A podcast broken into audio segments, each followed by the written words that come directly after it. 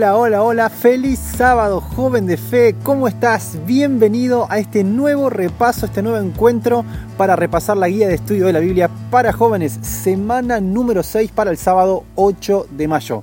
El título que vamos a trabajar hoy es Los dos pactos. Y claro que sí, seguimos hablando de estas dos alianzas importantes en el Antiguo Testamento, el Antiguo y el Nuevo Pacto. Y a partir de esta y cinco lecciones más, vamos a seguir viendo en seis pasajes del Nuevo Testamento claves importantísimas, definiciones aparentemente negativas del Antiguo Pacto en relación con el Nuevo. Si todavía no pudiste leerlo, te recomiendo que abras la Biblia en Gálatas capítulo 4, versículo 21 al capítulo 5, versículo 1.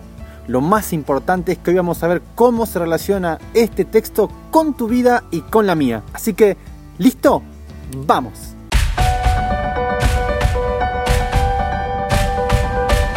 Muy bien, en esta primera parte la titulé On Off. Sí, así como suena. On Off. En relación con los pactos, Pablo, en Gálatas 4, 22, presenta a Abraham como un ejemplo, un representante tanto del antiguo pacto como del nuevo. ¿Cómo es eso? Muy bien, vamos a leer el texto. Pero está escrito que Abraham tuvo dos hijos, uno de la esclava y otro de la libre. La lección de esta semana nos cuenta entonces que Abraham representa las dos actitudes experienciales en relación al pacto de Dios. Recordemos que, resumiendo un poco, las promesas de Dios, Dios le dijo a Abraham, yo te bendeciré, haré de ti una nación grande. Luego le dijo, tu mujer tendrá un hijo. Pero después, a pesar de que Abraham creyó en Dios, dice la Biblia, y le fue contado por justicia, hubo momentos que él tuvo falta de fe. Llamémoslo duda en la promesa, miedo, creer que Dios tal vez necesitaba, entre comillas, un poquito de ayuda. El tema es que Abraham se equivocó e hizo cualquier cosa, es decir, hizo su voluntad. Al conocer bíblicamente a Agar, apagó la voluntad de Dios, off, y prendió la suya, on. Pero con Sara apagó su voluntad y prendió la voluntad de Dios, que es siempre buena, agradable y perfecta. Si haces memoria, es la misma actitud del pueblo en el Sinaí, en Éxodo 19:8. ¿Te acordás que le dijeron a Dios, haremos todo lo que Jehová el Señor ha dicho, luego de que el Señor expresó los diez mandamientos.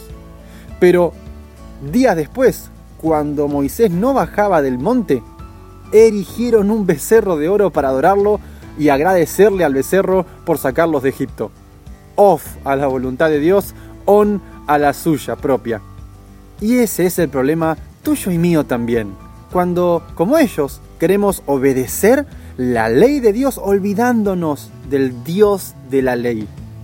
Entrar en una relación de obediencia sin primero tener una relación personal con Jesús es uno de los errores más grandes que se cometen en el mundo cristiano entero.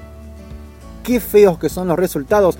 Lamentablemente algunos se alejan de la ley completamente y se entregan al libertinaje, y otros desequilibran la balanza yéndose al otro extremo, volviéndose completamente legalistas y haciendo de la ley su Dios, olvidándonos del Dios que nos ama y quiere que vivamos la ley en un contexto de compromiso, en un contexto de relación, en un contexto de amor.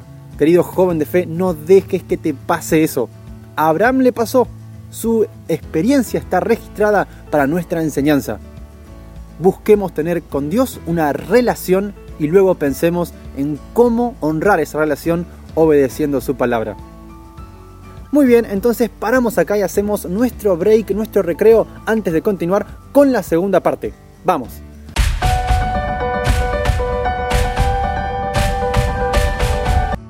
En esta segunda parte tengo un desafío bíblico que quiero realmente hacerlo un poco más difícil. La semana pasada, queridos jóvenes de fe, fue muy fácil. El desafío era quién soy y la frase decía, decidí no contaminarme con la comida del rey.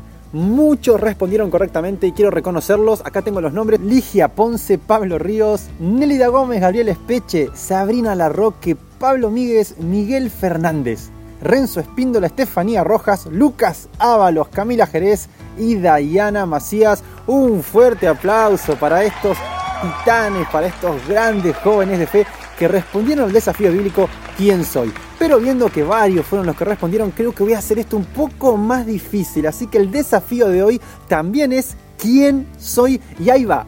Dice lo siguiente, era un hombre muy pobre, mendigaba yo el pan, y cuando al fin cerré los ojos, fui llevado al seno de Abraham. Va de nuevo, era un hombre muy pobre, mendigaba yo el pan, y cuando al fin cerré los ojos, fui llevado al seno de Abraham. ¿Quién soy? Bueno, creo que esto subió un poquito la vara, un poquito el estándar, la norma, el nivel de dificultad. Así que si contestas bien entonces, te saludo y te menciono en el próximo video y a la vez te pongo un corazón aparte de un like en tu comentario. Si no solamente un like, pero si no coloco allí un corazón y entonces te saludo y te menciono en el próximo video porque respondiste correctamente. Muy bien, cerramos aquí nuestro break, nuestro recreo y volvemos a clase y volvemos entonces a la segunda parte de esta lección. ¡Vamos!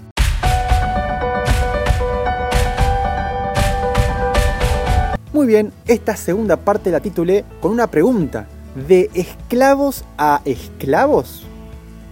Claro, cuidado con la interpretación que podemos hacer de Gálatas capítulo 4, 21 al 5.1. Porque el antiguo pacto es mencionado con palabras como Sinaí, como Agar, como esclavitud, como que fue un pacto según la carne. Hay como una tendencia negativa y muchos toman a ese pacto como algo negativo. Algunos piensan que, claro, el Señor los sacó de la esclavitud de Egipto para hacerlos esclavos de una ley, de unos mandamientos. ¿Acaso Dios se equivocó? Por supuesto que no. El foco de Pablo no es presentar al antiguo pacto como un pacto negativo, sino enfatizar las respuestas experienciales que han quedado registradas en relación a ese pacto, como la de Abraham. Él toma como ejemplo la experiencia de Abraham. Más allá del momento histórico en que viviera cada persona, en realidad los destinos de cada uno de los seres humanos en relación al pacto se determinan en función de su respuesta experiencial. ¿Qué quiero decir con esto? Si mi respuesta al pacto antiguo fue buscar a Dios y amarlo con toda mi corazón, mi mente y mi alma, entonces el pacto antiguo es funcional para mí. Es una bendición. Ya hablamos la semana pasada que según el Evangelio de Moisés en el Salmo 103, es un pacto lleno de beneficios donde Dios me perdona, me acompaña, me sostiene, me consuela, me fortalece, me protege. ¡Wow! Pero el antiguo pacto también puede ser un pacto de esclavitud. ¿Por qué? Porque en vez, como dijimos en la primera parte, de relacionarme con Dios, buscando tener una relación con Él, busco tener una relación con su ley, entonces el pacto se transforma en un pacto de esclavitud. ¿Quién puede, viviendo en la carne, sin el Espíritu de Dios, querer cumplir una ley que es espiritual? No puedo si soy carnal, y lo carnal no puede vivir lo espiritual. Por eso Pablo habla acerca de que en el Nuevo Testamento Jesús viene a ratificar esa intencionalidad de que la ley, de que el pacto sea un pacto de libertad y no de esclavitud. Ya lo decía en el Antiguo Testamento el rey David, cuando mencionaba que vivir en los mandamientos era vivir en la ley de la libertad, según lo que dice Salmo 119, 45. Y en referencia a la obra de Jesús, Lucas capítulo 4, versículo 18 dice que Jesús vino a predicar libertad a los cautivos. Ok, ok. ¿Cómo soy libre entonces? ¿Cómo hago para vivir obedeciendo y a la vez siendo libre? Bueno, el texto menciona que si el Hijo de Dios nos liberta, seremos verdaderamente libres. Libres, libres con Jesús. Querido joven, para ir cerrando esta reflexión, Dios te invita a que le entregues tu vida, tu mente y tu corazón, a entrar en una relación de compromiso con Él, una relación parecida a lo que significaría un casamiento. Uno en un casamiento no se esclaviza para con la otra persona, se compromete a vivir una vida de amor, de servicio y de continua preocupación por el otro. En esa relación no soy esclavo, adopto compromisos que de alguna manera me permiten liberar mi potencial de amar y de expresar ese amor. Con Jesús es exactamente lo mismo y hoy Dios te invita a entrar en una relación de amor con Él para liberar tu potencial de amarlo Dios nos manifiesta su amor protegiéndonos y cuidándonos a través de su ley. Y es por eso que nosotros podemos manifestarle su amor haciendo, viviendo y cumpliendo su voluntad que es buena, agradable y perfecta. Sus planes que son más altos como lo son el cielo de la tierra que nuestros planes. Por eso podemos vivir en una relación de amor con Jesús, guardando su ley y aún siendo completamente libres. Que Dios te bendiga, querido joven. Te mando un fuerte abrazo y te agradezco por tu buena onda. Gracias por los likes que me hacen sentir y saber que estás del otro lado escuchando estos podcasts. Gracias por compartir este video. Gracias por tus comentarios que espero ahí que puedas responder el desafío bíblico. Y como siempre, esperemos estos seis días para reencontrarnos el viernes que viene y poder repasar juntos la lección de la semana. Te mando un fuerte abrazo, que Dios te bendiga y nos vemos la semana que viene. Chau.